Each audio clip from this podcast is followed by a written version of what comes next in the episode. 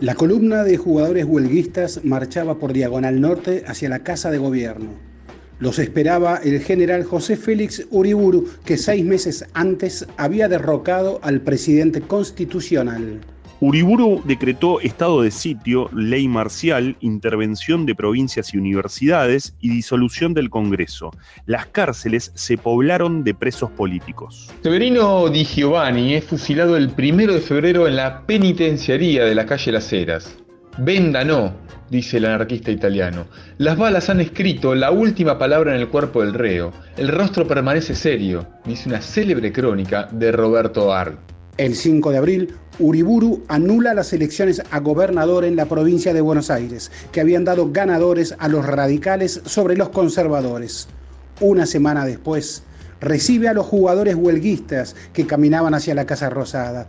Es el 12 de abril de 1931. El primero de marzo de 1931, el capitán de Gimnasia y Esgrima La Plata, campeón dos años atrás, Héctor Arispe, murió insolado en pleno partido contra Sportivo Barracas. La Asociación Mutualista de Jugadores declaró la primera huelga en la historia del fútbol argentino. Incluyó en la medida al partido de la selección en Paraguay y marchó para reunirse con Uriburu.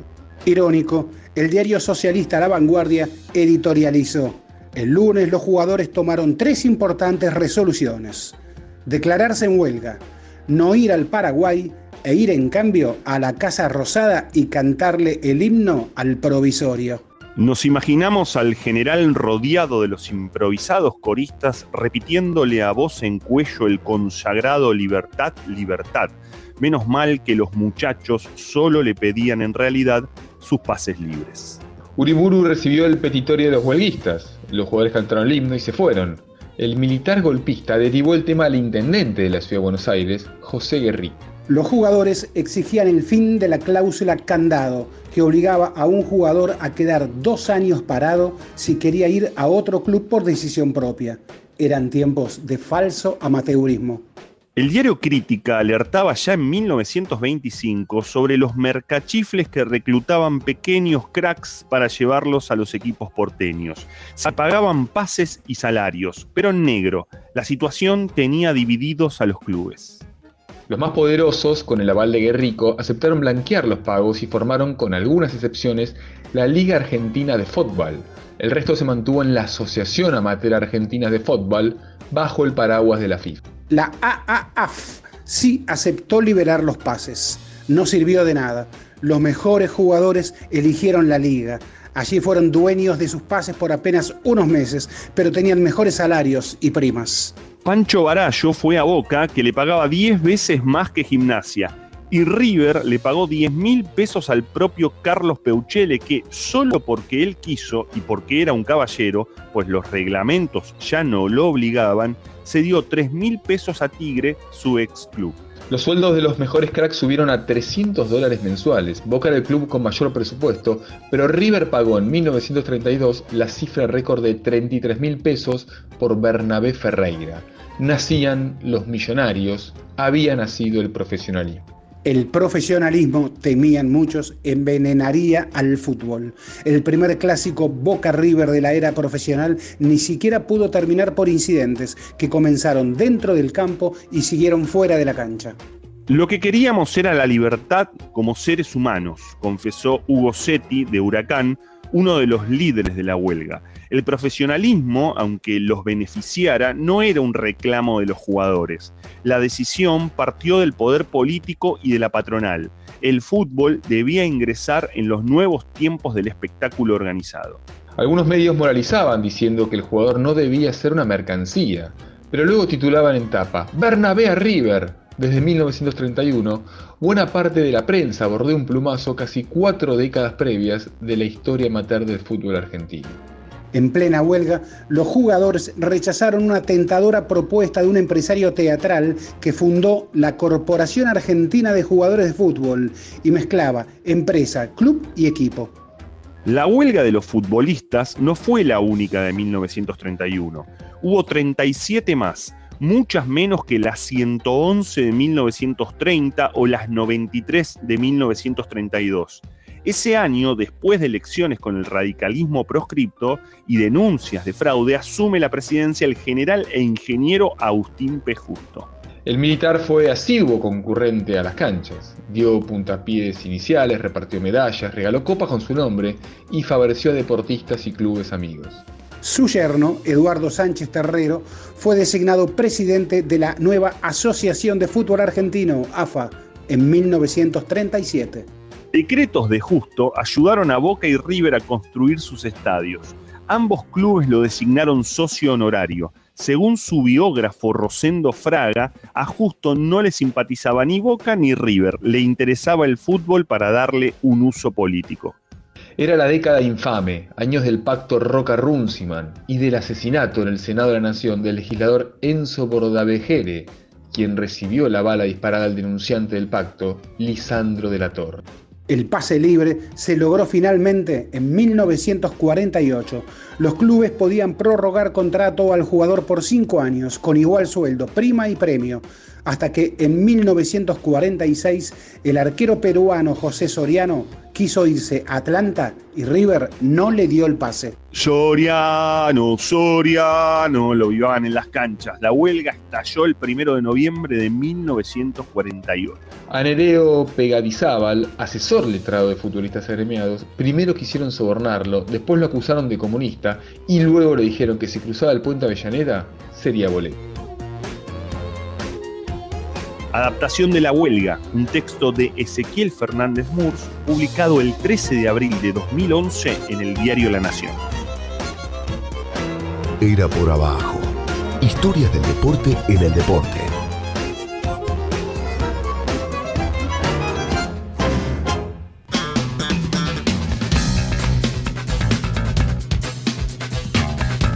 Buenas noches, iniciamos Era por abajo aquí con, primero voy a saludar a quien está eh, desde un teléfono, Alejandro Wall, buenas noches, ¿estás allí? Sí, claro. ¿Cómo estamos? ¿Cómo estamos? Muy bien. Bien, bien, Bueno, te escuchamos muy, muy bien. Hola, Vane. Sí. Hola, ¿qué, buenas, tal? Muy buenas noches para todos. Muy bien. y, saludamos, este, este, esto ya es habitual. Presente. A Beto. ¿Qué haces, Beto? Beto es un este Beto no, oyente. no quería hablar, Beto, ya lo No, es un oyente habitual. Y el que habla es Andrés Burgo. Es un grupi de Ezequiel Fernández Murs. Absolutamente. Sí.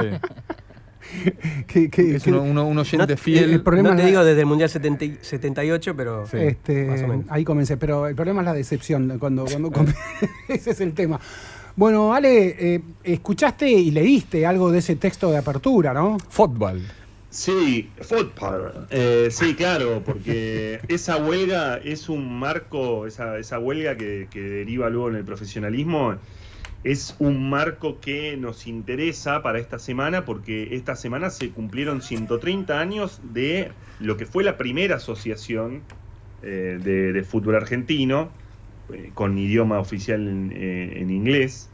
Eh, y, claro, hay que pensar que es desde aquel, desde, desde hace 130 años, la organización del fútbol argentino que tuvo, no sé, este, el autor de la nota sos vos y Andrés me dirá también porque sé que es un estudioso de todo esto, si no fue uno de los grandes hitos aquello, ¿no? Porque es el gran cambio del amateurismo al profesionalismo, la organización del fútbol. Sí, mira, si yo te contara los cinco minutos previos a este programa, donde justamente hablábamos del presente de esa organización, este, y casi, casi como que decís, che, pero no somos el país campeón mundial de fútbol. Todo eso sucede en el país campeón mundial de fútbol, sí, ahí sucede. Eh, ¿De qué hablábamos, por ejemplo, querido Andrés? No, que, no entendíamos bien eh, el organigrama de las copas. A ver, Ale, si, si podés ayudarnos, porque ahora mm. hay.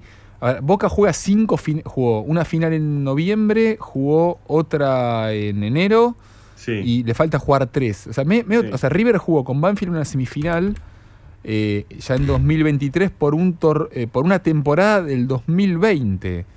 Eh, entonces, a ver, es Supercopa, que es el ganador de la Liga Argentina contra la Copa Argentina, en la que van a jugar Boca y Patronato la semana que viene, el miércoles que viene. Mm. Después está la... Eh, no, maremos a los oyentes, por favor. No, bueno, pero que forma parte del, del, descontrol este. Después está la. Después está la, el trofeo de campeones. después está el trofeo de campeones. Ahí está. Tiene que jugar, en, rigor, tiene que jugar tres trofeos de campeones. Son tres trofeos de campeones. Pero pará, el trofeo de campeones es el ganador de eh, la Copa de la Liga contra de la Liga Profesional.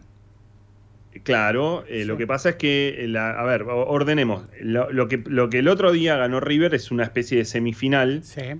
Eh, porque mm, Banfield y River habían sido segundos de Boca, ganador de la Copa Maradona y de la Liga. De la Copa Diego Maradona y de la Liga en 2020. Claro. Ahí, si querés, qué sé yo, tenés la pandemia, ponele como, mm. como una excusa para que hoy en 2023 se esté resolviendo eso. Después tenés sí la de 2021 en, donde River sale campeón y Boca gana la Copa de la Liga, que todavía esa queda resuelta. Entonces, Boca y River tienen que jugar este año dos finales. Claro. Y después está el, eh, la Supercopa Internacional. La Supercopa Internacional fue la que finalmente. Este, la Supercopa Internacional es la que finalmente terminaron jugando Boca Racing. Claro, claro es la, eh, el ganador del trofeo de campeones contra el equipo que sumó más puntos en el año. En el año, exactamente. Yo creo que, ¿qué, otro, otro, torneo se puede inventar? La inflación de 28 equipos en primera va a quedar chica al lado de la mm. inflación de títulos que se están creando para, no te digo para los 28 equipos porque ahí ya sería una exageración, mm. pero bueno, para que, para que compitan entre sí los que les gusta exhibirse. y después está, perdón, y, lo, que, lo que vos recién marcabas de Patronato Boca, Patronato campeón de Copa Argentina y Boca campeón de la Liga, que es la Supercopa Argentina. Sí, esa es la, primera de las, de, las copas a un partido que se empezó a jugar creo en el 2016. Claro, River, se, la gana Boca en 2018, en Mendoza. Claro, y San Lorenzo se la ganaba a Boca antes, anteriormente, el 4-0 en, Córdoba. Pero bueno, es, una exageración, está claro, y, digo, no, no, no hay nada de, irónico en esta cuestión ni, de confusión a propósito. Realmente es muy confuso, es difícil acostumbrarse a, cuáles son estos torneos. Sí, no, quiero, aparte no quiero, interrumpir a, ese sobre esto, pero es tanta la confusión que de hecho muchos creían que Patronato tenía que estar en el lugar de Racing en Abu Dhabi. Sí. Y, la realidad es que eso era otra cosa. Eh, bueno, Patronato se quejó, ¿eh? Eh, ¿No, no, hubo un cambio ahí sobre la marcha? Le, pusieron otra cosa, le pusieron otra cosa porque no, no, no, no, no quedaba bien inaugurar una copa con un equipo que estaba descendido. Claro, si vos ves el, si vos ves lo reglamentario, si ves lo reglamentario, esa copa era, podía eh, ser cualquier cosa, la de Abu Dhabi, ¿eh? Es cierto. no, no, no es que necesariamente tenía que ser el ganador de Copa Argentina. Es evidente ahí que lo que primó, obviamente, es que Patronato es un equipo de una provincia, un equipo con menos hinchada, eh, con menos cartel. No, y estaba eh, descendido. Que estaba descendido, además, eh, y que, claro, entonces primó la, otra cuestión. De hecho, yo no sé si siguen a la cuenta revisionismo histórico sí. del fútbol. Bueno, ellos sostienen que esta copa, este trofeo de campeones, tampoco se debería, porque no estaban los reglamentos la Copa Diego Maradona. Claro. O sea, no, no, estaba en la Copa Diego Maradona. Boca en realidad tendría que llevar, ya está, ganó la Copa, eh, ganó la Liga y ya está. Bueno, de hecho, River pide dos copas más, pero la verdad es que no, no, no, no sé si las pide con razón o no, porque insisto, estoy, estoy, estoy este, muy confundido. De hecho, eh, recién contábamos en esos cinco minutos previos al programa como Atlanta, su única copa de primera división que gana, en su momento es como que, bueno, eh, causaba un poco de gracia porque era la Copa Suecia, que es una copa que se, juega durante el Mundial o en los días previos al Mundial, para que haya actividad acá. Y se juega la primera ronda en el 58. Queda la semifinal para el 59 y la final para el 60. Es que poco serio. Y el otro día, eh, River Banfield jugó una semifinal en el 2023 por una copa que correspondía al 2020. Está bien, estuvo la pandemia en el medio pero eh, estamos más o menos en la misma. Sí. sí, sí, este, A ver, eh, está empezando, vos sabés que este fin de semana está empezando la MLS, ¿no? La Liga de Estados Unidos. Em, eh, uno lo señala como, claro, bien, el próximo mundial es en Estados Unidos, Estados Unidos, México, Canadá. Em, y, es como que el país eh, post-FIFA Gate o FIFA Gate mediante eh, logró una presencia inesperada en el dominio del fútbol mundial. Sus capitales dominan la mitad de la Premier League, dominan el 25-20% de las cinco principales ligas del mundo. Es decir, entró guita de estadounidense al fútbol de modo muy, muy fuerte. Su liga, la propia liga que comienza este, este fin de semana, tiene 28 equipos. Este, es decir, no está el Chiquitapia allí, pero también tienen 28 equipos allí. Sí, es, eh, son las únicas dos ligas con, con, 28 equipos. En un país en el que, bueno, tampoco hay descensos en, ninguna de sus este, principales ligas, de, hockey sobre hielo, de Sí, ha, cambiado tanto. es así. fíjate la FIFA no permitía que no hubiese descensos. Mm. Bueno, allí lo permite. La FIFA no permitía que un mismo dueño eh, sea eh, propietario de tres equipos, dos equipos, de más de un equipo en una misma competencia. Eso ya quedó completamente desvirtuado. A ver, ahora están las versiones de que Qatar, eh, versiones no, Qatar hizo una oferta concreta por Manchester United, ¿no? Pero como Qatar no es Paris Saint Germain, ¿y qué pasa en la Champions si se tienen que enfrentar Qatar, Paris Saint Germain versus Qatar, Manchester United? bueno, vi que hay ya más de ciento y pico de casos de multipropiedad en Europa. La UEFA ya no tiene tiene más nada que decir con este tema, eh, con lo cual se disfraza obviamente la multipropiedad. Viste que en la familia Altani, que es la familia que, gobierna en Qatar, son como más o menos 3.000 miembros más o menos que tiene esa familia, y aquí lo que se dice es que es un miembro separado de la familia, un exfuncionario. Entonces, claro, imaginémonos el fútbol moderno lleno de Altanis, eh, comprando uno en Inglaterra, otro en Francia, y por qué no en Argentina porque en Argentina seguimos siendo asociaciones civiles. Mm. Sí, el, tema es al final cuando discutimos el fútbol amateur y demás, eh, y, viste que, se discuten, bueno, la copa tal, al final no cambia, ¿no? Se va, se va todo ordenando de otra manera, con otras lógicas, con otros mm. equipos, obviamente con las lógicas del propio negocio y como ustedes lo muestran también, lo que termina sucediendo en algunos casos eh, en Europa. Es cierto que acá tiene a veces eh, y tiene mucho de la, de la, desprolijidad de ir este, sobre la marcha de, determinadas cuestiones. Lamentablemente eso hace que, que pierda sentido algunas cuestiones, porque los hinchas de Racing tienen que explicar lo importante que puede ser ganarle a Boca una final de Supercopa Internacional y entonces los hinchas de Boca dicen, no, eso no me importa, pero por supuesto que te duele perderla. Em, y, ahora, y ahora River que va a jugar una final y No, una no, dos. Eh, a ver, bueno, dos. Mirá, no, pero me refería, me refería específicamente a la que, a la que, claro, va a jugar una final de trofeo de campeón o va a jugar un trofeo de campeones.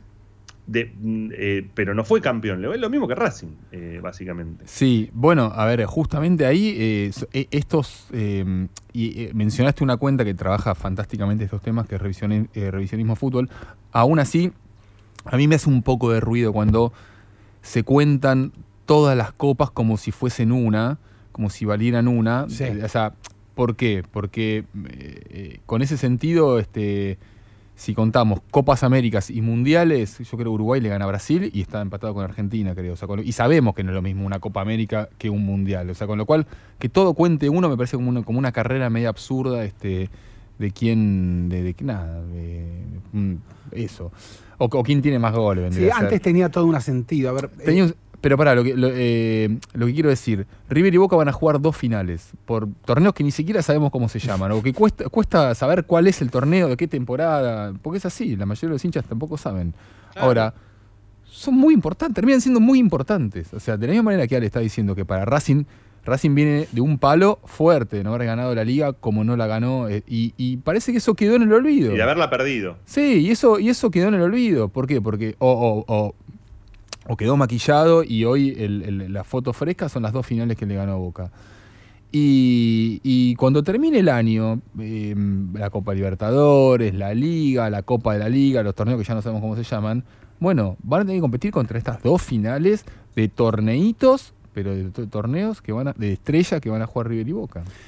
Eh, a ver, Ale dijo en la apertura, contaba que sí se cumplen 130 años de lo que sería la primera organización que acepta el fútbol formalmente como fecha de torneo, porque en 1891, vamos a hablarlo esto en la segunda hora también, pero bueno, como asumimos que este miércoles se cumplieron los 130 años, por eso estamos dedicando buena parte del programa de esta noche a, a ese tema. Pero Ale, a ver, si, si, si yo te pregunto esto que está sucediendo en el fútbol argentino hoy, eh, sucedía cuando comenzó, pero claro, tenía un argumento. Desde esas mismas crónicas, que tengo entendido que estuviste viendo, revisando algunas crónicas de aquellos tiempos pasados, y, habrás visto que ya en aquellos, en aquellos tiempos se decía, el fútbol así se muere. O sea, llevamos 100 años diciendo el fútbol así se muere. Están exprimiendo demasiado, demasiado a la gallina de los huevos de oro. Bueno, el problema es que el fútbol no se muere. Eh, el problema es que Argentina es un país de fútbol campeón mundial y que el fútbol convocó a 5 millones de personas en las calles. Eh, las canchas están llenas, están muchísimas de las canchas que están llenas. Eh, entonces, no hay una, una, una, lógica con eso que se decía, con lo que luego se ve en la realidad. ¿A la gente le gusta este fútbol?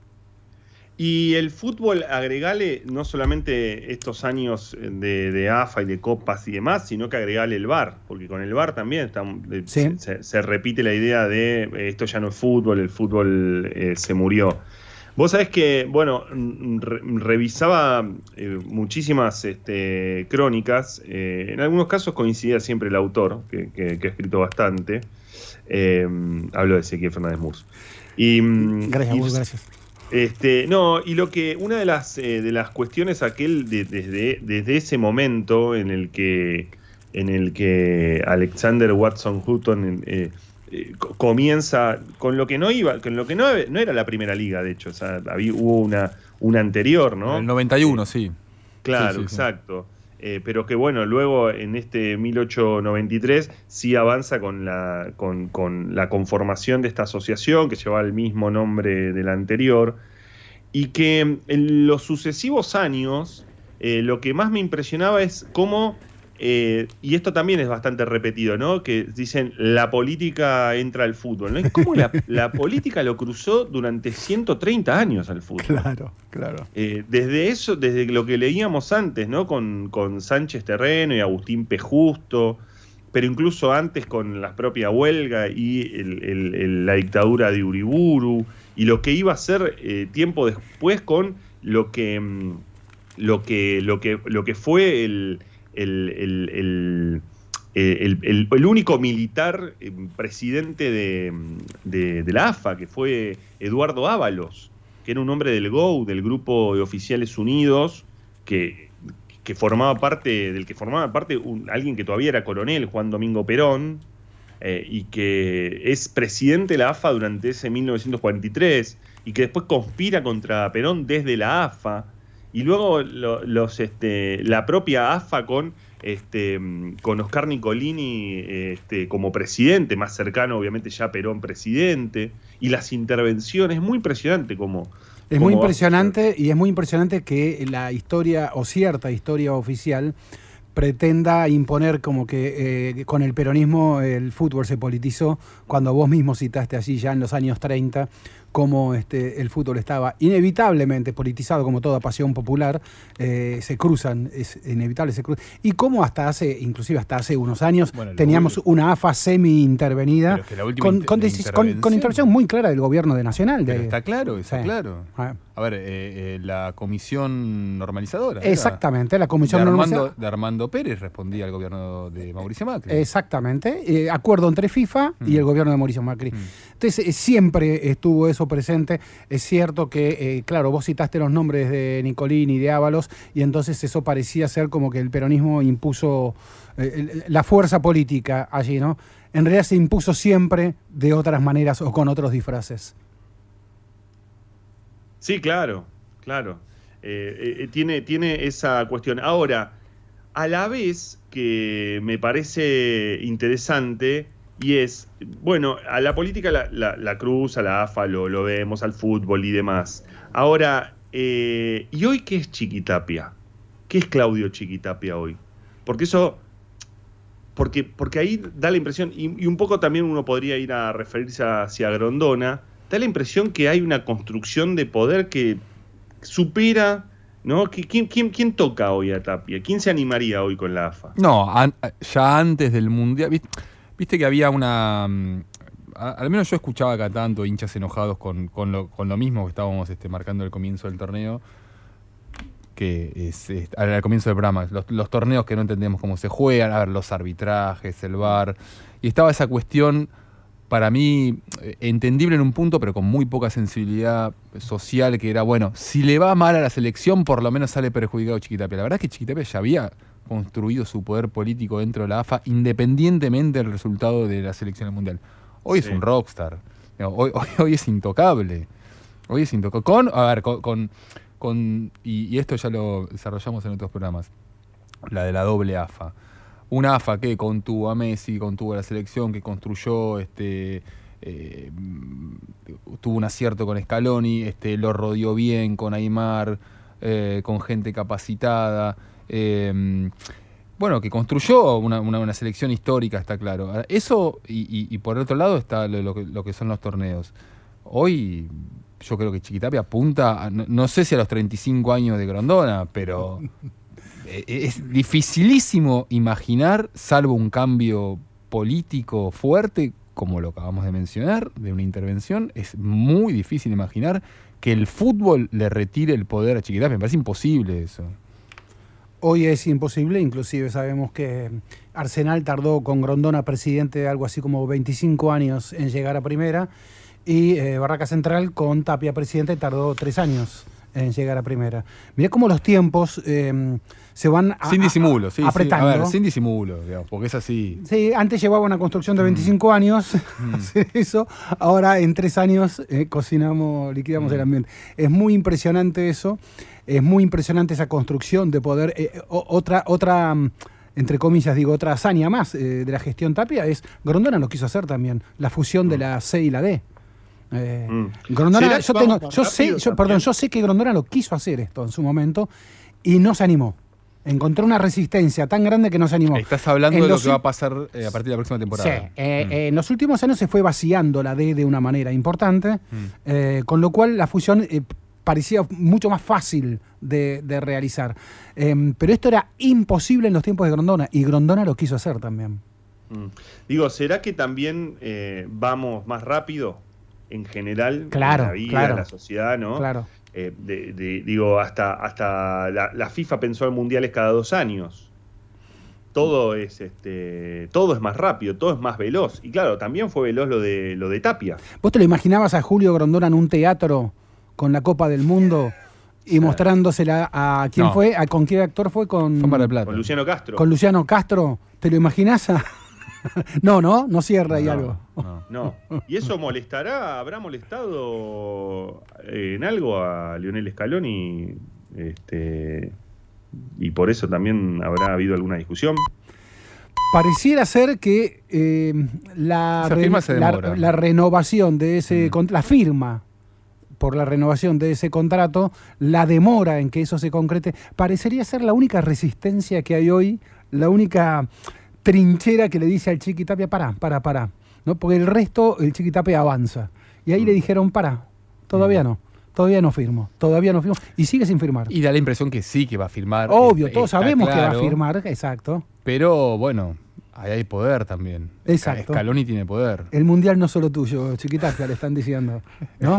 Especialmente no tuyo, en, este caso, ¿no? Sí, y, y, hay, plata también, ¿no? Y hay, hay también una situación económica desde ya, sobre todo tiene que ver con la liquidación, porque no es lo mismo el dólar para, para un Scaloni que tributa en España, que para sus integrantes de un cuerpo técnico que están acá en en Argentina, pero, eh, para, pero, pero lo que ustedes marcan es esencial en esa cuestión de poder, ¿no? Bueno, ¿quién va a llevar adelante? Porque claro, no es este mismo Scaloni el del 2018.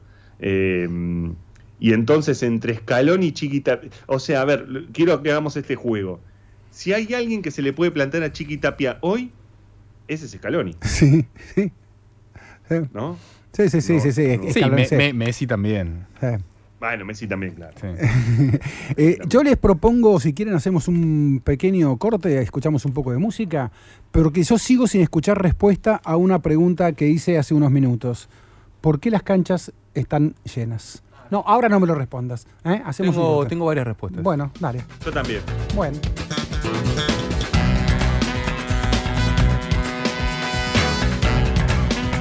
retomamos. Retomamos, era por abajo. No sabes las cosas que te estás perdiendo, ¿vale? Este. Eh, pero no importa.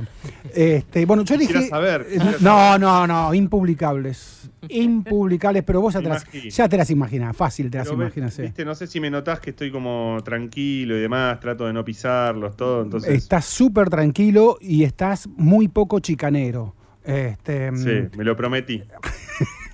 Eh, y yo soy el principal beneficiario de todo esto. Así que este, lo, advierto, lo reconozco y lo agradezco. Este, pero dejé una pregunta picando. A ver, ¿quién, por qué aún en medio de todo este caos organizativo, de que no sabemos ni qué torneo se juega, ni qué, por qué hay tanta gente en las canchas? Yo voy a decir una cosa, Burgo, antes de dejarte a vos explayarte tranquilo con tu, con tu idea. A mí me parece que, a pesar de lo que se cree, em, eh, hay primero mucha gente más identificada con sus equipos, hay mucha más identificación. Incluso a veces te diría con el juego de algunos equipos. Hay algo, hay algo que me parece que pasa. Pienso en River inmediatamente con lo que pasó en el, último tiempo con Gallardo, sin duda. Boca me parece que excede cualquier análisis, ¿no? En, cantidad de hinchas, en cantidad de socios. Eh, el, último tiempo de Racing, después podés tener un montón de cosas, pero después de, lo que, de los años que ha atravesado Racing, el último tiempo Racing en, competencia permanente y demás, y después muchos equipos que hoy el puntero es, Lanús. Em, y hay algo de eso. Y después, eh, creo que ya lo hemos charlado con, con Andrés, em, el hecho de que no haya visitantes... Eh, Para mí eso es clave. Sí. el hecho de que no haya visitantes, a mí no me gusta, este, pero el hecho de que no haya visitantes lleva, empuja a mucha gente a, ir a ver a sus equipos, a sacar abonos. Yo no sé cómo era, cómo eran en los 80 los abonos, cuánta gente tenía abonos para. para... No, el, fútbol era mucho más masculino. Eh, hoy una altísima, un altísimo porcentaje de hinchas en la cancha son mujeres y son chicos, son menores de edad, que antes era peligrosísimo ir. A ver, cuando había. Por supuesto que entiendo, digamos, la filosofía de la, que estás este, eh, defendiendo, que es que haya dos hinchadas. Pero la verdad que es mucho más eh, peligroso e incómodo. Era mucho más incómodo y peligroso cuando, cuando había visitantes. Tenías que esperar 40. Primero te podías cruzar con hinchas visitantes y después tenías que esperar 40, 45 minutos para que se vayan. Eh, 75 hinchas de este, el equipo visitante y eran las 12 de la noche y estabas ahí y te querías matar. Y te querías matar. Ahora este, eso, e, e, ese grupo de choque ya no existe. Eh, hay muchas más familias. El fútbol se convirtió en algo mucho más familiar.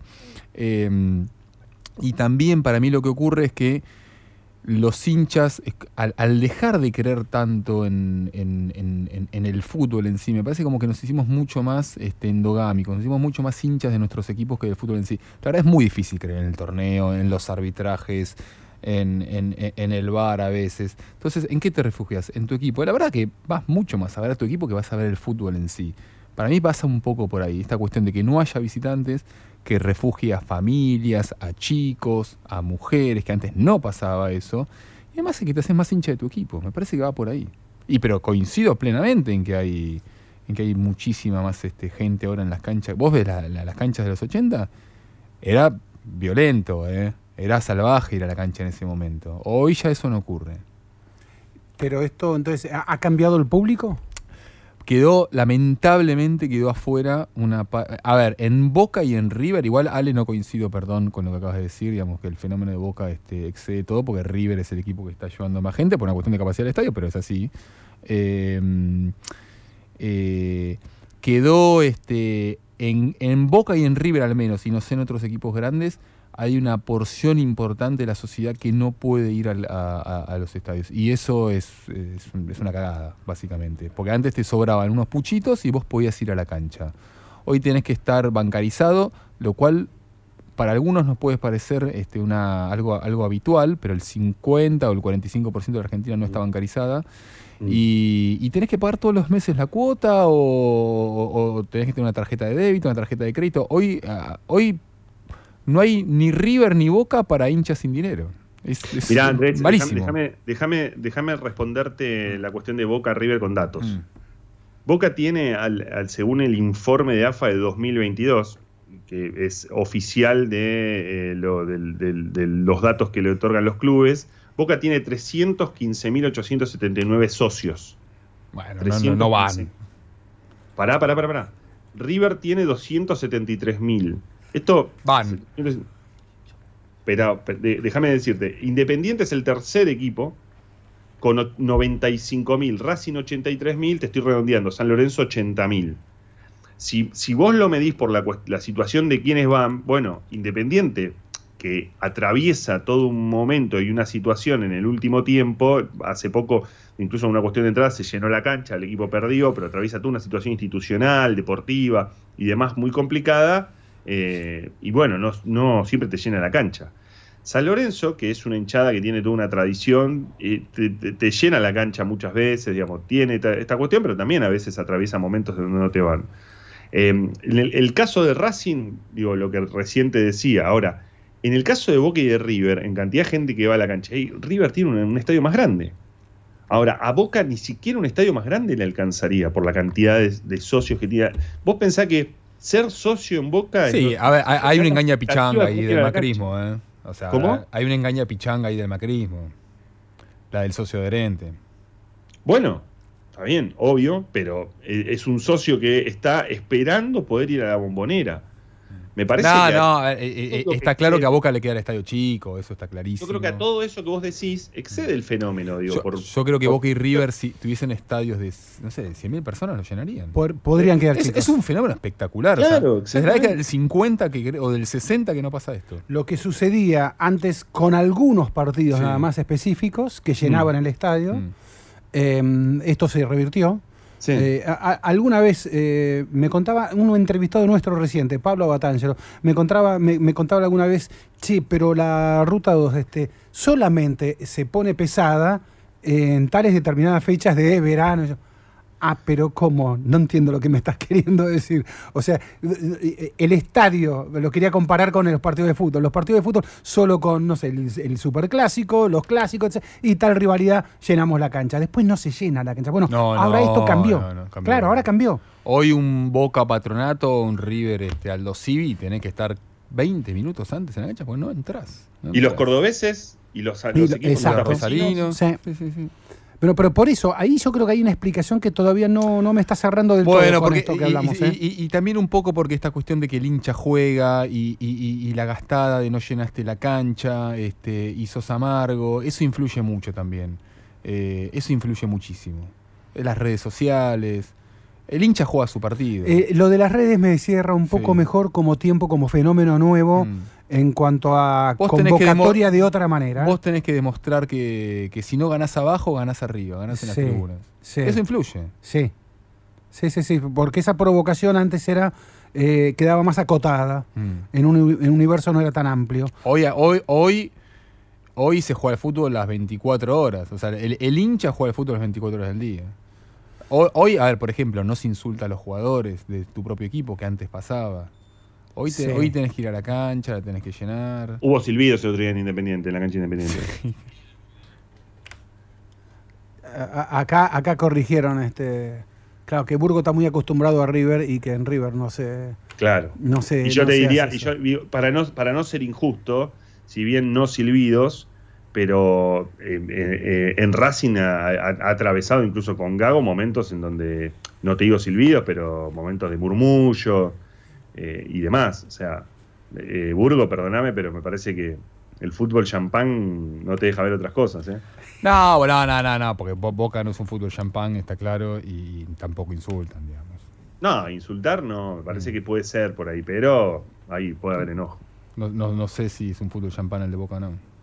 Se, se, anunció también eh, el mundial ganado por Argentina. Este, mm, seguramente también provocó alguna un algo de todo esto. El fútbol es mucho más transversal que antes. Mucho más transversal. Eh, se anunciaron hoy, creo, los amistosos de Argentina, ¿no? 23 y 26 de marzo. No sé si es oficial eh, todavía. ah, bueno, Panamá y Surinam. Eh, Surinam es que es, un país sudamericano. Después vamos a ver de Surinam porque es un país sudamericano y no juega en, la Comebol. Sí. Mm. pero, pero yo intuyo que, esta locura que provocó la selección con, con el Mundial algo también este, ayuda a este fenómeno, ¿eh? Eh, porque siempre era como que la gente estaba mucho más de los clubes que de la selección. Bueno, esa, ese, ese, lugar común o no lugar común, porque parecía que era así, eh, yo no sé si es con esta selección eso se ha revertido y esto ha beneficiado a los clubes, lejos de perjudicarlos, ha beneficiado. Sí, puede ser, pero me parece que es un fenómeno que venía de antes, ¿no? Sí, sí, sí. los estadios se estaban llenando de antes. Ahí coincide. Sí, sí, sí. Yo, yo, lo que estoy diciendo es que le dio un impulso a esto. No, a ver, lo que, lo que, pasó A ver, todos, todos sabemos que la economía está complicada, ¿o no? No estoy descubriendo América con esto. Eh, la inflación está en un momento tremendo. Entonces, con lo cual uno diría, che, esto debe ser, debería ser cada vez más difícil ir a la cancha. Sí. ir a la cancha es caro además. O sea, sostener una cuota, si sostenes una cuota, pagar un abono si pagas un abono. ¿Cuánto está la botella eh, de agua? Hace muy poquito, hace muy poquito no pude discutir un este una situación con los trapitos, que a veces la discuto y, y peleo el no, precio. No te, entendí, perdón, ¿cómo una situación? Con, el trapito, digamos, que, ah. que te cuida el auto, este, cuando lo estacionás, eh, fueron 1.500 pesos. Sí, ¿cuánto, está eh, la botella de agua si es que hay agua en los estadios? 700, pesos, la botella de agua. Sí. 700 pesos la botella de agua. Yo fui uno de los días más calurosos, del fin de mm. semana eh, más caluroso, 700 pesos. O sea, es bastante prohibitivo y también ahí creo que habría que, ser siempre cuidadosos porque no, no, no, no podemos pensarlo, es si, tampoco, si a la vez no cambió el público que va a los estadios. Sí, sí, sí. Más allá de la barra, ¿eh? digamos que que se mantiene. Sí, sí, coincido, cambió. Ale, te propongo que hagamos un muy pequeño corte, que tenemos un invitado ya en el piso eh, para seguir debatiendo esto. Sí, buenísimo.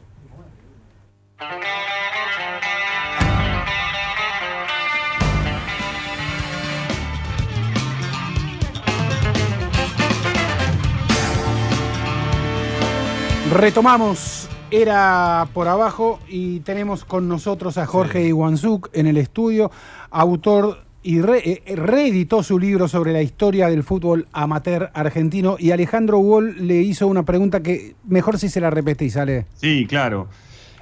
La pregunta es, Jorge, con ese laburo eh, que es extraordinario y que a los que también nos fascina todo esto tenemos ese, ese incunable en nuestras bibliotecas, de ese trabajo que hiciste sobre el fútbol amateur y de lo que fuiste recabando, ¿qué diferencias, o mejor dicho, qué coincidencias encontrás en el fútbol de hoy? Es muy difícil de contestar la pregunta, pero por ejemplo la vestimenta deportiva era muy, es muy distinta hoy a la de antes. Pero la desorganización de los campeonatos de hoy en día, y yo no sé si es distinta de la de antes.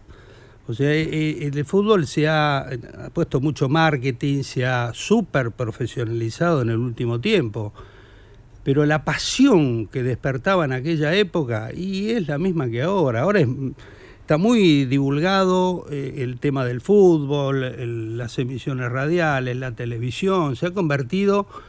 hay que tener en cuenta que en esa época no había internet, no había radio, no había la radio recién empezaba, no había televisión, entonces no tenía tanta difusión como ahora. Hoy el fútbol, un campeonato mundial, eh, concita la atención de, espectadores de todo el mundo, incluso hasta dan eh, asuetos para ver los partidos.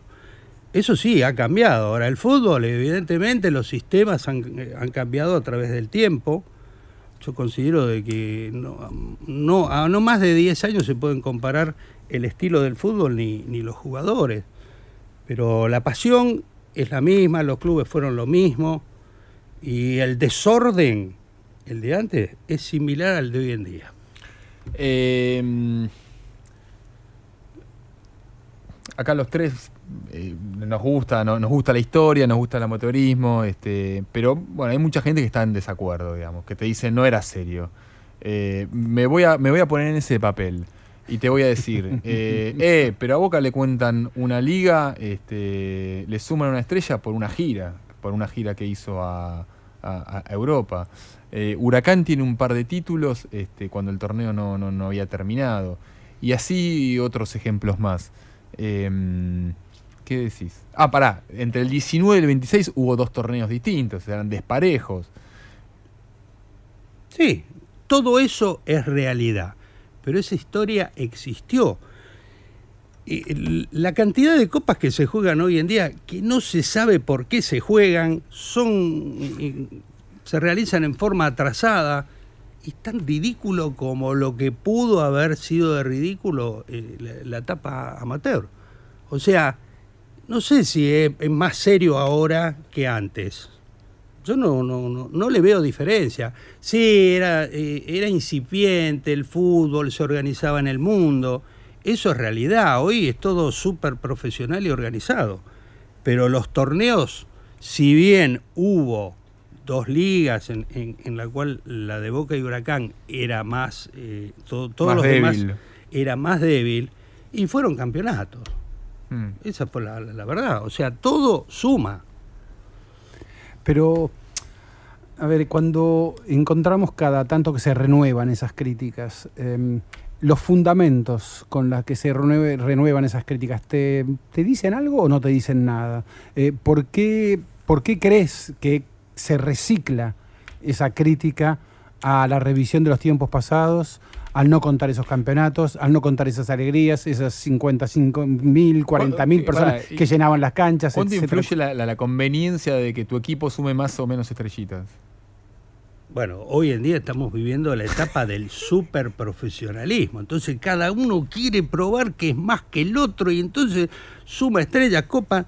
Cuentan todas las copas, por ejemplo, no tienen, no valen todas una.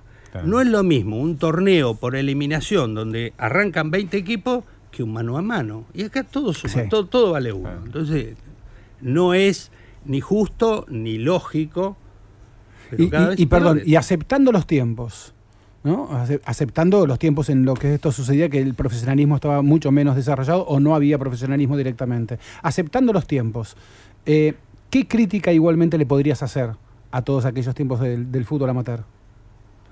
Y no sé si crítica, es, eh, o sea, mirando para atrás y todo es criticable, pero con el, acá y ahora, el famoso diario del lunes. Es acá y ahora, y todo esto existió. Vos agarrá un, si hubiese algún hincha de gimnasia de Grima La Plata que el año 29 salió campeón y volvió en el tren festejando, en alegría, decirle, tu campeonato no existió nunca. Claro. No, es incomprensible. Esto es una realidad, conveniencia o no, es una realidad. O sea, no contar el, la era amateur es como empezar a contar la vida de uno a partir de los 18 años. Sí, y hay otra pregunta que es característica. Si el rugby se profesionalizase, el SIC, el CASI, Belgrano, no tendría ningún campeonato, empezaría a contar de cero y todo lo demás no existe. ¿Cuándo es que empieza, este, e, e, el fútbol empieza a contar a partir del 31? Yo no lo pude precisar porque te digo que todo el mundo toma eh, la obra de Ramírez, que escribió por fascículos. Periodista, em, eh, ¿su nombre era? Pablo. Pablo, Ramírez, escribía mucho en el diario La Nación. Sí, sí, ya fallecido. Sí, fallecido, sí. Y él tomó, eh, a partir del 31, año por año editó en fascículos. Y todo el mundo era la fuente que tenía para consultar. Lo que pasa es que lo anterior era muy difícil y había que darle una forma. Yo me di cuenta cuando empecé a ir a hemeroteca y dije, ¿quién me mandó a hacer esto? Pero claro, el, tesón que le puse sirvió para terminar la obra. Esa obra tiene 10.000 resultados inéditos en su momento, obviamente.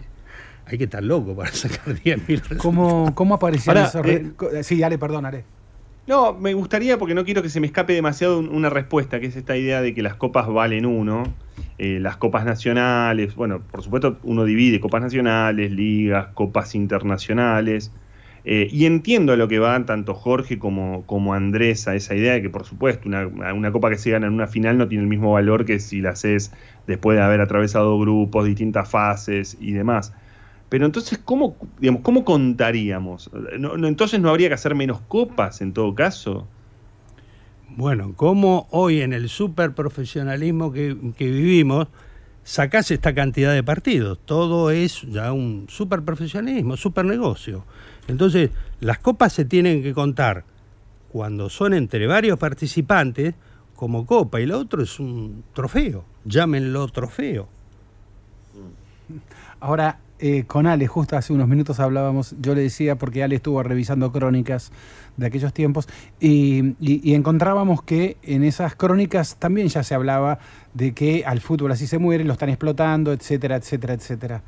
Em, todo esto, este discurso que estamos haciendo y que vos mismo acabas de pronunciar, ¿no sucedía también en los años 30?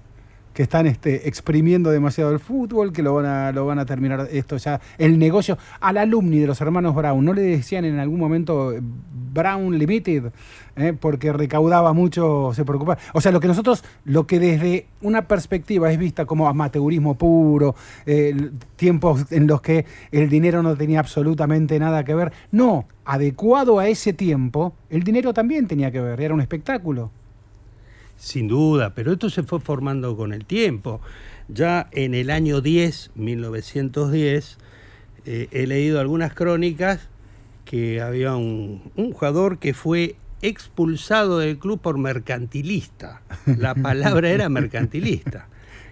Y alumni también, los muchachos debían ganar sus pesos, o sea, pero no eran todos eran los elegidos de cada equipo los que venían a jugar conmigo. Por eso ese, ese negocio, o sea, al principio los clubes eran muy ricos porque no compraban jugadores. Todo era recaudación que quedaba el club. Por eso las sociedades sin fines de lucro crecieron de tal forma que la cantidad de socios de deporte no se olviden de que los, clubes de fútbol no nacieron con la idea de ser de tener la bombonera, el monumental, el cilindro. No, no.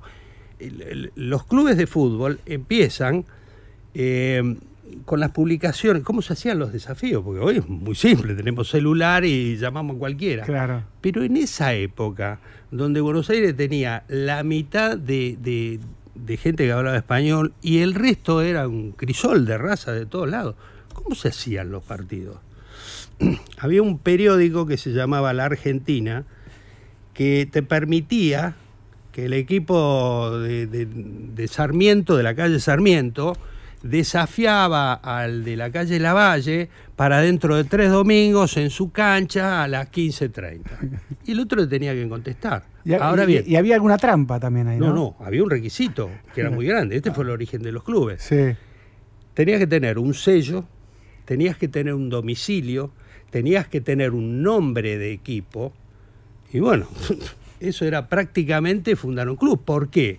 Porque había que alquilar una cancha, había que poner eh, plata para comprar la pelota. Entonces ese fue el origen. Al principio eran 11, 15 si ganaban, eh, a los dos meses eran 30, y si seguían ganando eran 60. Ese fue el origen de los clubes. Obviamente la mayoría desaparecía. Claro, pero cuando yo te digo trampa, eh, yo creo recordar un libro de Julio Friedenberg, eh, que reproduce muchos textos de la Argentina y cómo se formalizaban esos desafíos, y a veces citabas al equipo rival a una dirección inexistente.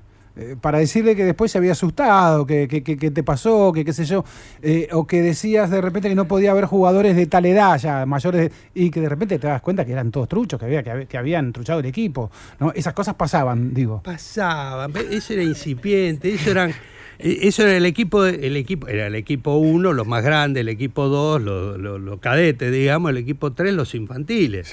Y siempre había con uno con barba y, bigote que, jugaba.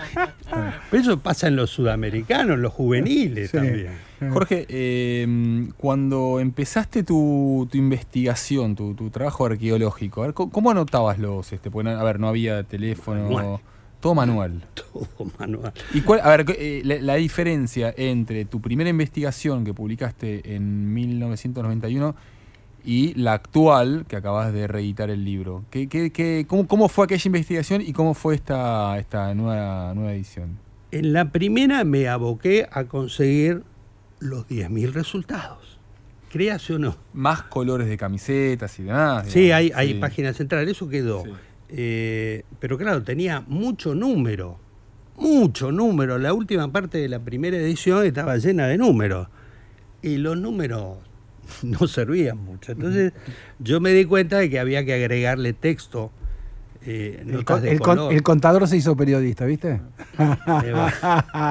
muy bien, muy bien. La facilidad para los números hizo que, toda esa cantidad de tablas y números surgiera a la luz. Muy bien. Pero después ya, sacando parte numérica, y bueno, ya las notas de color y, cosas que uno dice, pero esto, si, vos lees varios párrafos, esto no pudo haber pasado. Sí, pasaba, era la realidad. Ejemplo, ejemplo. Pero montones de que era muy típico, por ejemplo, si vos ves fotos del principio, ves nueve jugadores que tienen la misma camiseta y hay dos que tienen otra camiseta. Y se lo olvidaban los muchachos. y había que jugar con cualquier cosa. Bueno, iban, a caballo algunos jugadores. Y sí, sí, sí hubo, casos, hubo casos de jugadores que iban a caballo y se los cuidaban los hinchas. No, hubo muchas cosas. A ver, a ver este, poniéndonos más serios, este, los primeros muertos del fútbol argentino no son en el profesionalismo, son este. No, no, hubo. Son en el amateurismo. Sí, sí. Eh, hubo un caso, bueno, el, más importante fue uno en el sudamericano, Copa América, hoy en día, pero sudamericano en aquel entonces, en Montevideo. El, 24. En el 24, de que los vinieron a cargar, salieron los, uruguayos que habían ganado la, Copa esa noche, salieron a cargar a los, los argentinos, salieron los del hotel, todos los muchachos que estaban cenando, y parece que un hincha tiró un, hizo un disparo y se murió un, un, uruguayo y lo agarraron después en Buenos Aires. Era, el número dos de lo que sería ahora la Bárbara de Boca. Sí, es. Pedro Denby es el nombre de, de, ahí, Jorge, vos encontrás del, amateurismo, del corte con el profesionalismo, 1931, ¿vos encontrás mucha diferencia? ¿Es un corte abrupto o es una transición en esos términos? No, no porque los equipos eran los mismos, las camisetas, la pasión, era todo lo mismo. La diferencia está que el dinero que iba por bajo la mesa se puso arriba de la mesa y se blanqueó. No, yo no, noto otra diferencia. Incluso hay eh, un jugador de Racing es expulsado por un compañero en el año 31 por, actitudes antideportivas. Quiere decir que ese espíritu seguía aún en el año 31 cuando empezó el, profesionalismo, ¿no? Ahora, eh, si mm, recordamos a un tal Alexander Watson Houghton, escocés, que en 1822 arribó a Buenos Aires. 1880. Eh, perdón, 82, 82 arriba a Buenos Aires em, y, comienza en las escuelas inglesas eh, con el fútbol como una, si se concibe primero el fútbol como una cuestión de, de bueno, de herramienta que servía educativa, pero también actividad física, etcétera, etcétera. Pero de repente eh, el fútbol comienza a masificarse, sale de las escuelas inglesas y, se juega también a ganar. ¿no? Este, ese jugar a ganar, por mucho amateurismo que fuera, era por ahí lo que provocaba aquellas trampas que, decíamos, este, aquellas picardías eh, que, decíamos. Ese llevar a ganar, eh, ¿tiene algo que ver con esa competitividad que tiene habitualmente el fútbol argentino? No, no, no. O sea, la competitividad empieza, vos no te olvides que las, eh, el fútbol argentino se caracterizó en sus principios por tener muchos indios y pocos caciques. Entonces ahí eh, Alexander Chevalier Butel, que fue un presidente de, AFA de 1900 a 1906. De la AFA inglesa todavía. Claro. Y eh, acá los eh, británicos tuvieron hasta 1912 la preeminencia, manejaban todo. Y después tuvieron la guerra. Entonces la guerra les quedó, les, les cortó un poco el poder internacional que tenían, la supremacía sobre los demás, que era eh, después de la segunda revolución industrial, tenían la flota más poderosa, empezó el capitalismo, fueron los creadores de los bancos, de las compañías de seguro, de los ferrocarriles llevaron una ventaja sobre todos los demás muy importante. Bueno, ya, por ahí, por 1914, 12 a 14, empieza a perder la, supremacía. Y ahí se empieza a ser más popular, se extiende el deporte. Y en todo momento siempre hubo las picardías que, que, comentaste, siempre hubo ese tipo de picardía, pero no, no era normal. Entonces, eh, se empieza a, crear un estilo para contrarrestar esos equipos europeos que venían. Sí. Entonces, bueno, jugar a ganar. Y ellos querían jugar a ganar y los nativos también querían jugar a ganar. Entonces se empieza a, estudiar el caso de los visitantes, cómo se jugaba. Por eso yo digo que había eh, muchos indios y pocos, pocos caciques. No, no, había armadores de juego. Y corrían todos atrás de la pelota. Eso se fue formando con el tiempo. Y obviamente siempre vos querés ganar el, deporte que sea. Ahora, si, si el amateurismo siempre fue como una parte oscura del fútbol argentino, dentro del amateurismo hay una parte más oscura que es la previa a eh, River, Boca, Racing, Independiente, San Lorenzo, que es eh, los finales del, siglo XIX. Eh, ¿Qué había ahí? Porque incluso hay un año que no es contado como oficialmente, ¿no? El de 1891, cuando la AFA no había sido fundada. Esa es una cosa que nunca le encontré explicación ni yo ni los demás historiadores. La AFA se, se, se funda en realidad la AFA, la Argentine Association Football League, que cambia de nombre, castellaniza, eh, utiliza palabras en francés, va cambiando a través del tiempo eh, la denominación. Eso se funda el 5 de marzo de 1891. Se juega el primer campeonato, ida y vuelta por puntos, eh, premio al ganador, todo bien en 1892 no hay campeonato y la misma liga, fundada en 1891, hacen una reunión el 21 de febrero y ahí la AFA toma la segunda reunión. El nombre es el mismo. Muchos de los integrantes de la primera eh, liga eh, eh, son los que participan de la segunda. No cambian ni el Estás hablando del 93 ya. Hablo del 93. ¿Y por qué entonces se festeja en el, en el 93 y en el 91? ¿Qué interpretación tenés? nunca la pude encontrar. No, nadie, o sea, yo Vos quisiste presentar tu libro. Estoy hablando de más. No. Ah. Para los 100 años, ¿lo presentaste en el 91 o no tiró bola? No, porque a la AFA no le interesó y la AFA era muy difícil. Había un ingeniero ruso, por ejemplo, en AFA, que estaba enloquecido porque lo consultaba continuamente y él sostuvo siempre que la AFA es del 91. Lo que pasa es que en el año 93 eh, se hizo una copa con Dinamarca en Mar del Plata. Sí, bueno, como la finalísima que se acaba de jugar entre Argentina y Italia. Claro. Y estaba, estaba prevista para el 93 el premio a Maradona como el mejor jugador de fútbol y no sé, le hubiera costado mucho a la AFA anticipar dos años la realidad. Pero es que así se construye la historia entonces. No sé. La AFA dijo 21. ¿Qué todo esto entonces? La AFA dijo 21 de febrero y punto. Jorge Iwanzuk, este, autor de la historia del fútbol amateur argentino, eh, el Nuevo Testamento, el, viejo, el viejo, perdón, el viejo, el Antiguo Testamento, como lo definió aquí Andrés Burgo, de nuestro fútbol. Te agradecemos. Con prólogo de eh, eh, prólogo de... Ezequiel Fernández Moore. ¿Cuándo, eh, perdón, ¿el prólogo fue para la primera obra o para la segunda? Para la segunda. El, primero fue Pablo Ramírez. El autor. Mm. Ah. Hay, que, ah, hay que contar los prólogos de Ezequiel antes en el amateurismo y en el profesionalismo ahora. Copa Liga lo, ¿no? Lo gracioso fue de que yo le había pedido una nota a Ezequiel para meter en el libro. Y está tan bien hecha la nota que dije, no puede ser, esto tiene que ser el prólogo. Me obligó a correr para atrás todo el resto. Para, eh, ¿te quedó algún dato pendiente?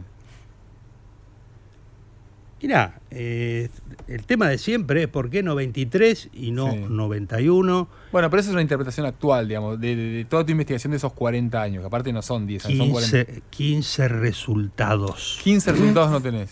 No. ¿Sobre, ¿Sobre cuántos? Sobre casi 10.000. Sobre casi 10.000, 15. Sí, faltaron 15. Obviamente, era el principio, cuando el fútbol era un deporte británico. Vos sabés que eh, al principio eh, los diarios ingleses eran periódicos. Martes, jueves, sábado. Y entonces el martes se anunciaba el partido. El jueves se volvía a anunciar el partido. Y el sábado, hoy, gran partido hoy. Cuando vos vas al diario del martes siguiente, no hay nada. Desaparecía. Yo siempre me voy a recordar la frase que ponía, y Mrs. Flowers sirvió el té a las 5 de la tarde. Eso era religión en los partidos del principio donde jugaban los británicos. Jorge Iwansuk, te agradecemos muchísimo esta charla con Era por Abajo. ¿eh? Muchas gracias a ustedes.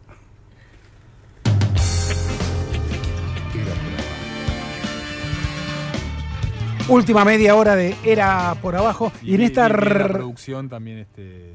¿Qué? Bien la producción también este, con, este tema de Chano, ¿no? Hoy. Bien, sí, sí, recuperado. Ahí, sí, o despierto, despierto, perdón. sí, sí, sí. Camino largo. Y en este programa que dedicamos a, la revisión de la historia del fútbol argentino por los 130 años de celebración, em, después de la charla con Jorge Iwansuk, eh, que, que, revisó toda la historia más este, desconocida de, aquellos tiempos del fútbol amateur. Estamos comunicados en estos momentos con Luis María Echevel, presidente de Lanús. Eh, Luis María Ezequiel Fernández Murte, saludo aquí. Estamos con Andrés Burgo y con Ale Wall. Este, buenas noches, eh, muchas gracias por atendernos. Y lo primero que te querría preguntar es eh, de lo que vos recibiste, tal vez contado por tu padre, es una familia muy vinculada, obviamente, históricamente a Lanús es el Lanús de 1915. Eh, ¿Qué tiene eh, de, este Lanús actual? ¿Qué tal? Ezequiel, buenas noches para todos. Y mucho tiene. A ver. Tiene mucho sentido de, pertenencia. Eh, somos un somos un fiel reflejo de, la inmigración en el sur de, del conurbano nosotros hicimos una muy linda fiesta eh, en el 2015 que cumplimos el centenario del club. Y, la verdad que, fue un repaso histórico muy interesante de, cómo se formó el club, de cómo fue creciendo, cómo se fue mezclando en, la comunidad y generando un sentido de, pertenencia. Y, en el club es, es y sigue siendo y ha sido eh, el ámbito de todas las, eh, etnias, digamos, o, gente de diferentes lugares que, que venía de, todo el mundo a, hacer la América y, convivían con bajo un escudo, bajo un color y bueno, el día de hoy también se ve reflejado en, todas las actividades, en todas las disciplinas. Tenemos mucho de, de ese histórico, digamos. Y, nuestro debate en este programa formó parte de, de por qué muchos quieren ignorar o creen que no, no, no, no merece mención eh, todos aquellos años previos a la formación ya oficialmente profesional del fútbol argentino. Eh, ¿Tenés opinión sobre eso? No, yo creo que se está haciendo un, revisionismo fuerte en, todo lo que es la, historia del fútbol argentino, la historia en general de, nosotros como sociedad, los que tenemos la, la posibilidad de, de, viajar y de conocer otras otras culturas, tal vez más eh, más añejas que, la nuestra por un tema de, conformación geopolítica, eh, nos damos cuenta que, nosotros somos muy muy novatos eh, en varios aspectos, sobre todo desde el punto de vista social y, de revisar aquellas cuestiones que, que nos permiten tener más y mejores herramientas para, para entender nuestro presente y, y, para proyectar nuestro futuro. Siempre decimos lo mismo, pero, pero no son palabras redundantes, sino que que tienen que ver con, con lo de aprender de, los errores, de los propios, de los ajenos, de, que también uno es producto de, una conformación biopsicosocial, como, como les gusta decir a varios, y, nosotros nos sentimos identificados con, con todas esas cuestiones. Eh, Luis María, ¿sabes que eh, eh, estuvimos hablando, bueno, te acaba de decir Ezequiel, digamos, de, los comienzos, del amateurismo, y está la historia que es súper interesante para mí de Carlos Volante. ¿Por qué se le dice volante a los mediocampistas? exactamente. Claro, bueno, Carlos Volante fue un mediocampista que nació en Lanús el, el, 11 de noviembre de, de 1905, que jugó en el amateurismo para, para el Grana, jugó entre 1924 y 1926. Después hace toda su carrera en, en, Francia, se escapa antes de la, primera, de la Segunda Guerra Mundial. Es un ídolo del Flamengo.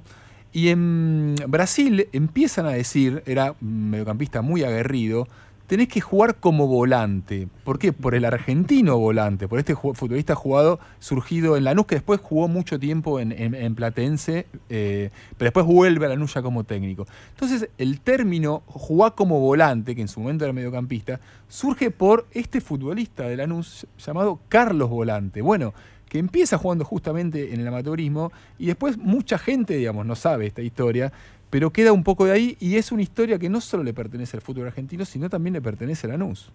Sí, sí, la verdad que sí. Nosotros tenemos un, departamento de patrimonio histórico y museo eh, que viene trabajando muy bien desde hace muchos años. Tenemos en la sede social un espacio destinado, hacemos muestras itinerantes. Eh, la verdad que nosotros eh, nos gusta también trabajar mucho en ese sentido.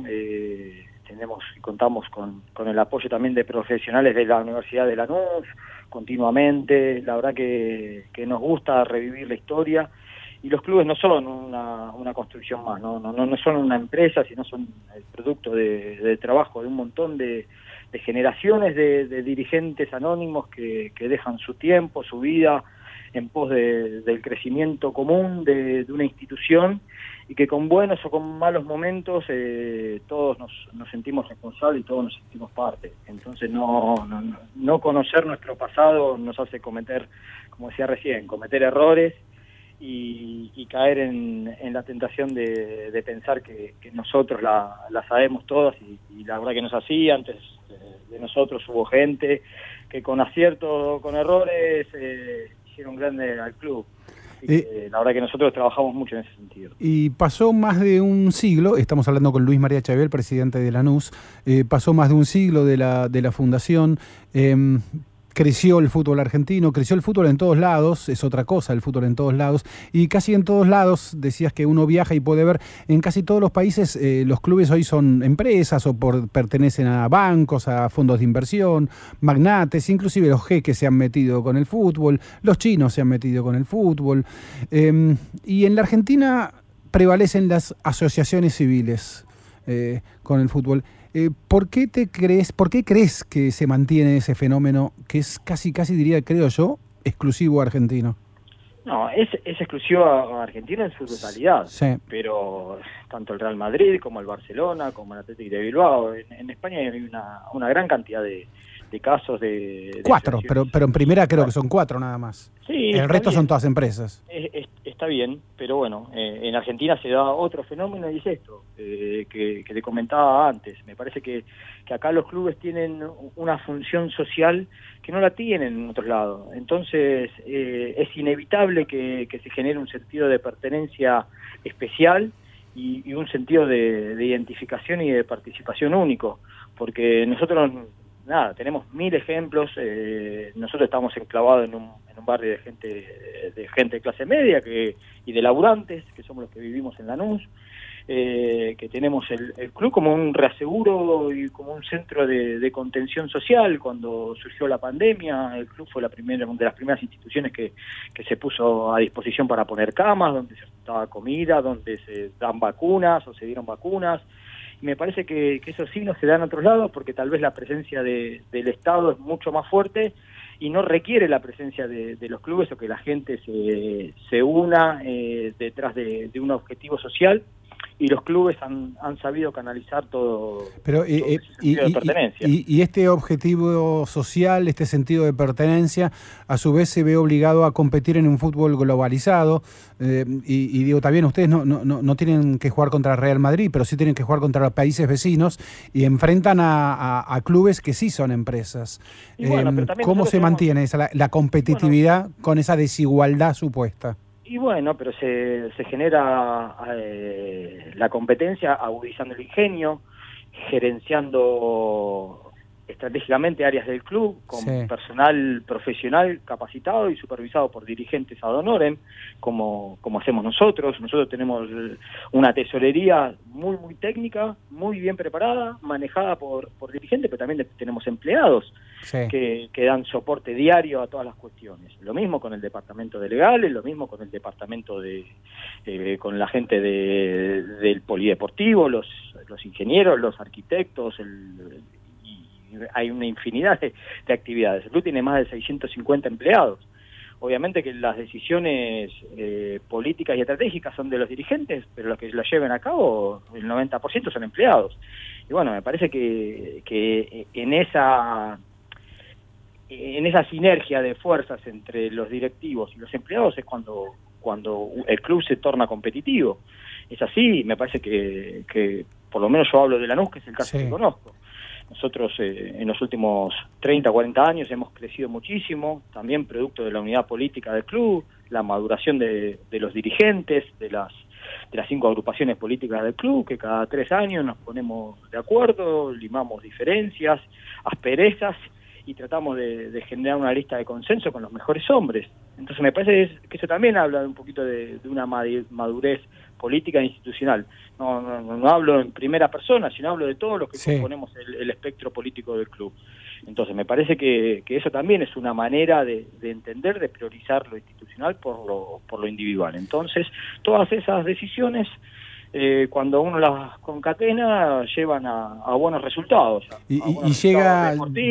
está bien, pero y si llega y si le llega a Lanús una, una un, un magnate de estos fondos de inversión o lo que fuere, una, una oferta, una gran, gran, gran, extraordinaria oferta.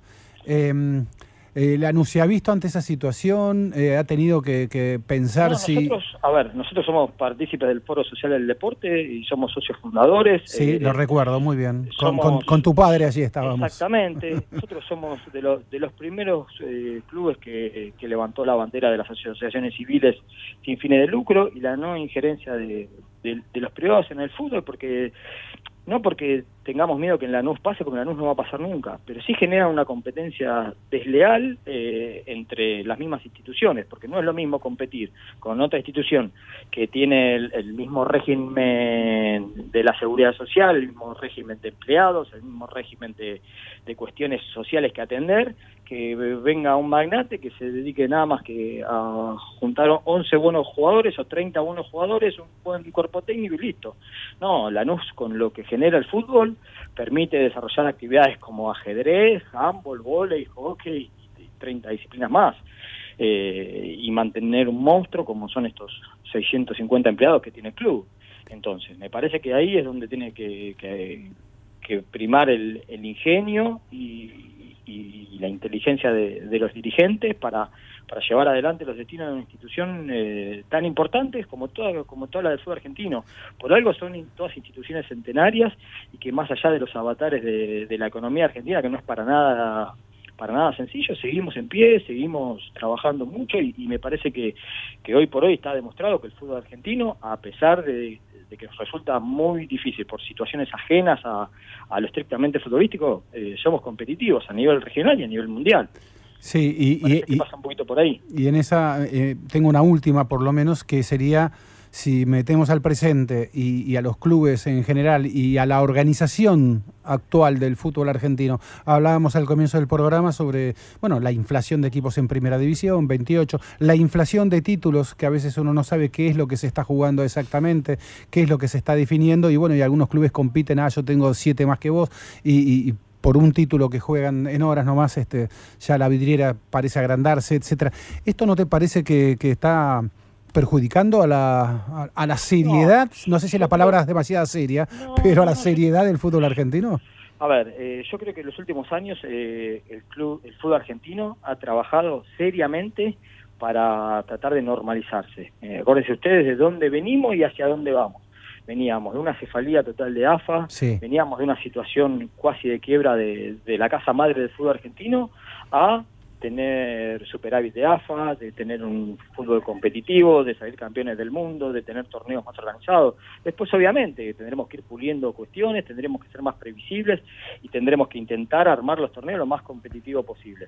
Pero me parece que el producto fútbol argentino sigue siendo un producto muy apetecido en el mundo. No es casualidad que, que la liga argentina sea tan competitiva, no es casualidad que los, que los jugadores se adapten tan rápido en otros cuando salgan, cuando salen al exterior, no es casualidad que que compitamos a, nivel sudamericano en la forma que lo hacemos. Me parece que obviamente todo es corregible y todo es perfectible, pero me parece que en los últimos años hemos dado pasos importantes hacia adelante, hacia la normalización y me parece que, eso también es innegable. Y ahora sí, la última, eh, ¿el principal problema que están atravesando en estos momentos los clubes argentinos?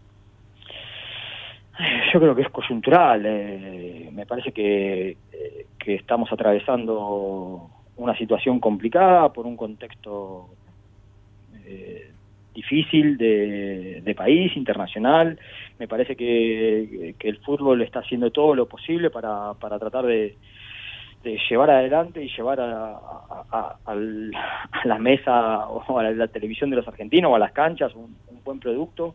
Me parece que, que, se está viendo, que los estadios están cada vez más lindos, que a la gente se la trata cada vez mejor, que tenemos que seguir trabajando y tiene que volver el público visitante a la brevedad.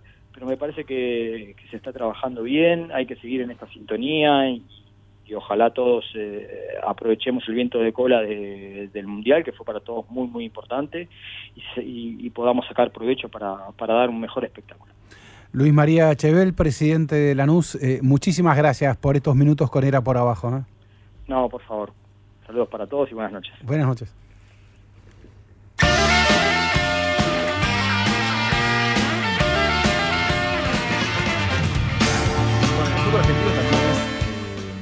semana en la que Claypole de la primera C le ganó a Newell's y también en que la excursionista de la primera C también le ganó Gimnasia. O sea, dos equipos de la cuarta categoría, casi la última categoría, la última categoría profesional, después está la D con 10 equipos nada más, le ganaron a dos equipos de primera división, una primera división en la que eh, está comenzando la quinta fecha. Central le gana 1 a 0 a Cruz, buena campaña de Rosario Central, y Belgrano y Tigre están empatando 0 a 0 y quiero saludarlo a Guido Oliveto, que me envió su hermoso libro sobre la historia de Yupanqui. Este, Mira. extraordinario libro. Bueno, ese, eh, es otro tema ese. O sea, hay muchos clubes del ascenso que tienen libros espectaculares. Sí. Vos sabés que me recomiendan mucho, yo no lo leí, el de colegiales. No, no, no, no recuerdo ahora el nombre del autor, pero no sé, por, por algún motivo, Jorge me lo dijo también que, que, ese libro de colegiales, algún día vamos a buscarlo, es como el gran libro de, los clubes pequeños, como el gran libro este de, la historia de uno de ellos. Y lo mejor de los nuevos libros eh, es que desmitifican mucho de la historia ya construida, eh, basada, a ver, en relatos muy caprichosos. Eh, parte de esa historia. Entonces, los nuevos libros que tienen cierta mm, más desenfado, digo, le ponen bigote a, a las estatuas, Em, pierden esa reverencia, eso de que el pasado se nos convierte cada vez más impredecible. Este, em, ¿Por, qué lo estás diciendo? Y porque en la historia está de Yupanqui, por ejemplo, aparecen ah. historias nuevas acerca de colores, fundadores, ah, eh, etcétera, etcétera. Pero, pero esto sucede en casi todos los clubes. Este... Hay que animarse contra eso, ¿eh? porque oh, ¿sabes cómo hay que animarse? El fútbol tiene un statu quo permanente que es difícil este es difícil este, reconstruir la historia. Hay que contar una nueva historia. Exactamente, hay que animarse y es muy interesante entonces. Y, el fútbol es lo que es eh, no solo en la Argentina, sino es tanto en todos lados que dos países que se cumple este, se está cumpliendo, se está cumpliendo en estas horas el año de, la guerra Rusia-Ucrania, de la invasión de Rusia a Ucrania. Em, curiosamente los dos países iniciaron sus campeonatos hace ya varios meses. Eh, es más, semana que viene ya retoma el campeonato ucraniano. El campeonato ruso también sigue. Obviamente, campeonatos muy devastados. Eh, los, muchos equipos de los, creo que son 16 en Ucrania, muchos se van a jugar a zonas fronterizas. Sí. Eh, otros juegan. No, no, juegan extranjeros. a ver, bueno, el Shakhtar Donetsk ayer le ganó 5-4 mm. por penales al Rennes y se clasificó a octavos, creo, octavos, digo bien, de la Liga de Europa. Lo sortearon hoy, juega contra el Feyenoord. Mm. Eh, y esto, el técnico habló como una victoria para toda Ucrania. casi, casi morimos en el campo de batalla. dejamos nuestros brazos y piernas. Habló inevitablemente con metáforas bélicas, porque todo está cruzado en la sociedad ucraniana eh, por la guerra. Entonces, inevitablemente no quiero aquí decir eh, eh, quién comenzó primero, por qué Rusia hizo lo que hizo. No, voy a entrar en ese, en ese debate ahora. sí quiero decir cómo el deporte lo fue viviendo y cómo los dos países se dieron cuenta, que el fútbol tiene que seguir. Ucrania especialmente, el fútbol tiene que seguir. Jacques Tardones, recordemos, tenía como una docena de brasileños en sus planteles, jugadores, algunos de ellos los cuales sufrían muchísimo racismo, porque en algún momento los, eh, las, las, hinchas, las hinchadas perdón, ucranianas pasaron a, eran combatientes de la libertad, pero en otro momento eran neonazis. Eh, y, bueno, en ese momento de que se les decía, prefería decírseles neonazis, bueno, hostigaban a casi todos los jugadores negros. Este, era un problema ir a jugar allí a Ucrania. No era fácil para los jugadores brasileños ir a jugar a Ucrania. Bueno, Ucrania está jugando en Polonia, la competencia europea, y está jugando en la frontera, muy cerca de la frontera con Polonia, el campeonato ucraniano. Está segundo eh, está el Nipro primero ahora, eh, está segundo en la liga, que retoma la semana que viene. No tiene obviamente los extranjeros, pues partieron los extranjeros del fútbol ucraniano. El equipo es un equipo de un magnate que era pro-ruso en los tiempos de Rusia y ahora es pro-ucraniano. Rinat Akhmetov, uno de los hombres más ricos de Ucrania.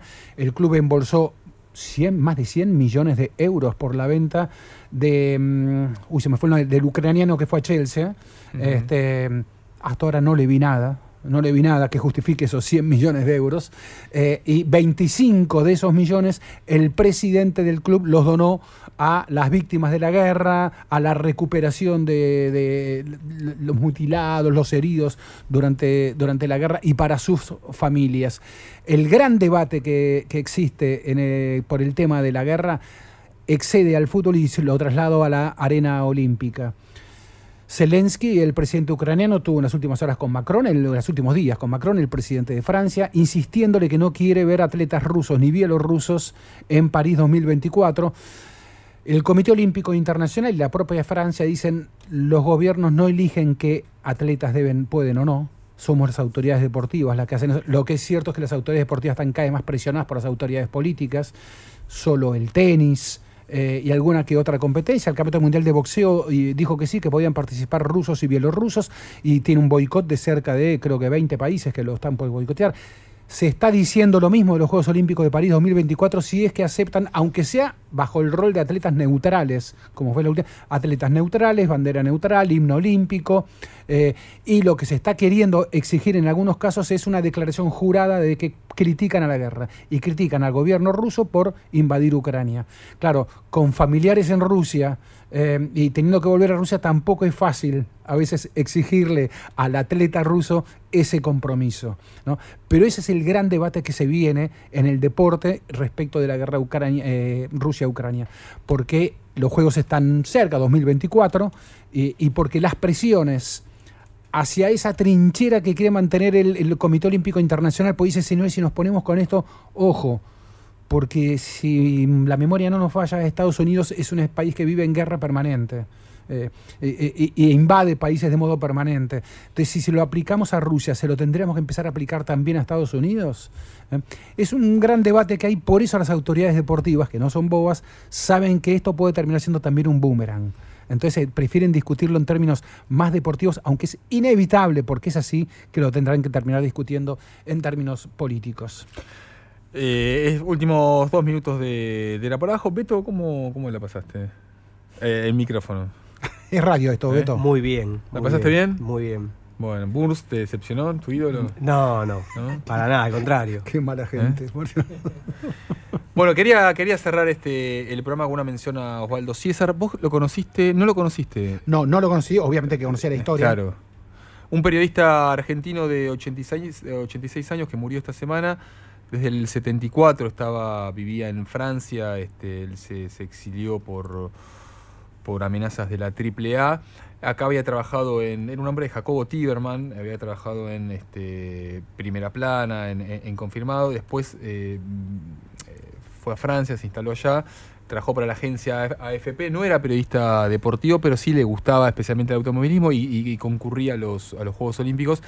Y tuvo casi de casualidad, pero tuvo él una de las grandes primicias de la historia del periodismo deportivo, que es uno de los dos dopings más famosos, doping positivos más famosos de la historia del deporte. Uno es el de Diego Maradona, está claro. Y él que dio a, informar fue un doping que yo recuerdo cómo impactó en su momento. ¿Te acordás, Ezequiel, cuando se informó que Ben Johnson, campeón olímpico de los 100 metros en Seúl 1988, había corrido dopado? Era la imagen había impactado de Ben Johnson ganándole al favorito, o no sé si era el favorito, pero era el, que la gente, que el mundo occidental quería, que era Carl Lewis, y le ganó con un que era un récord mundial en su momento, que era 9.79. Bueno, tres días después, un cable de AFP con cinco letras nada más, eh, Ben Johnson descalificado por doping positivo, durante cuatro horas fue la información que todo el mundo tuvo, este, las, este, las radios, los diarios, las noticias, a partir de una información que obtuvo Osvaldo César casi de manera este, casual. Estaba a las 3 de la mañana en la sala de prensa, lo llama, le, pasan esa información, la chequea a las apuradas como puede y lanza eh, esa información que con el correr de la madrugada él mismo este, la, termina chequeando Y bueno, y, produce lo que era una, una noticia absolutamente impactante en ese momento. César, de 86 años, murió esta semana. Fue el día que Ben Johnson dejó de ser canadiense y pasó a ser jamaicano. Estimados, terminó, era, terminó, era por abajo. Franco Panial en los controles, muchísimas gracias. Vale Liboreira, muchísimas gracias. Gracias, a ustedes. Gracias Beto, te saludamos. Un abrazo y muchas gracias por estar acá. Andrés Burgo, el domingo, Alejandro Bol, Ezequiel Fernández Mur, lo saludan. Eh, anunció, era por abajo de viernes de 20 a 22 y los dejamos en compañía de Pablo Marchete. Era por abajo, el espacio deportivo de la 1110.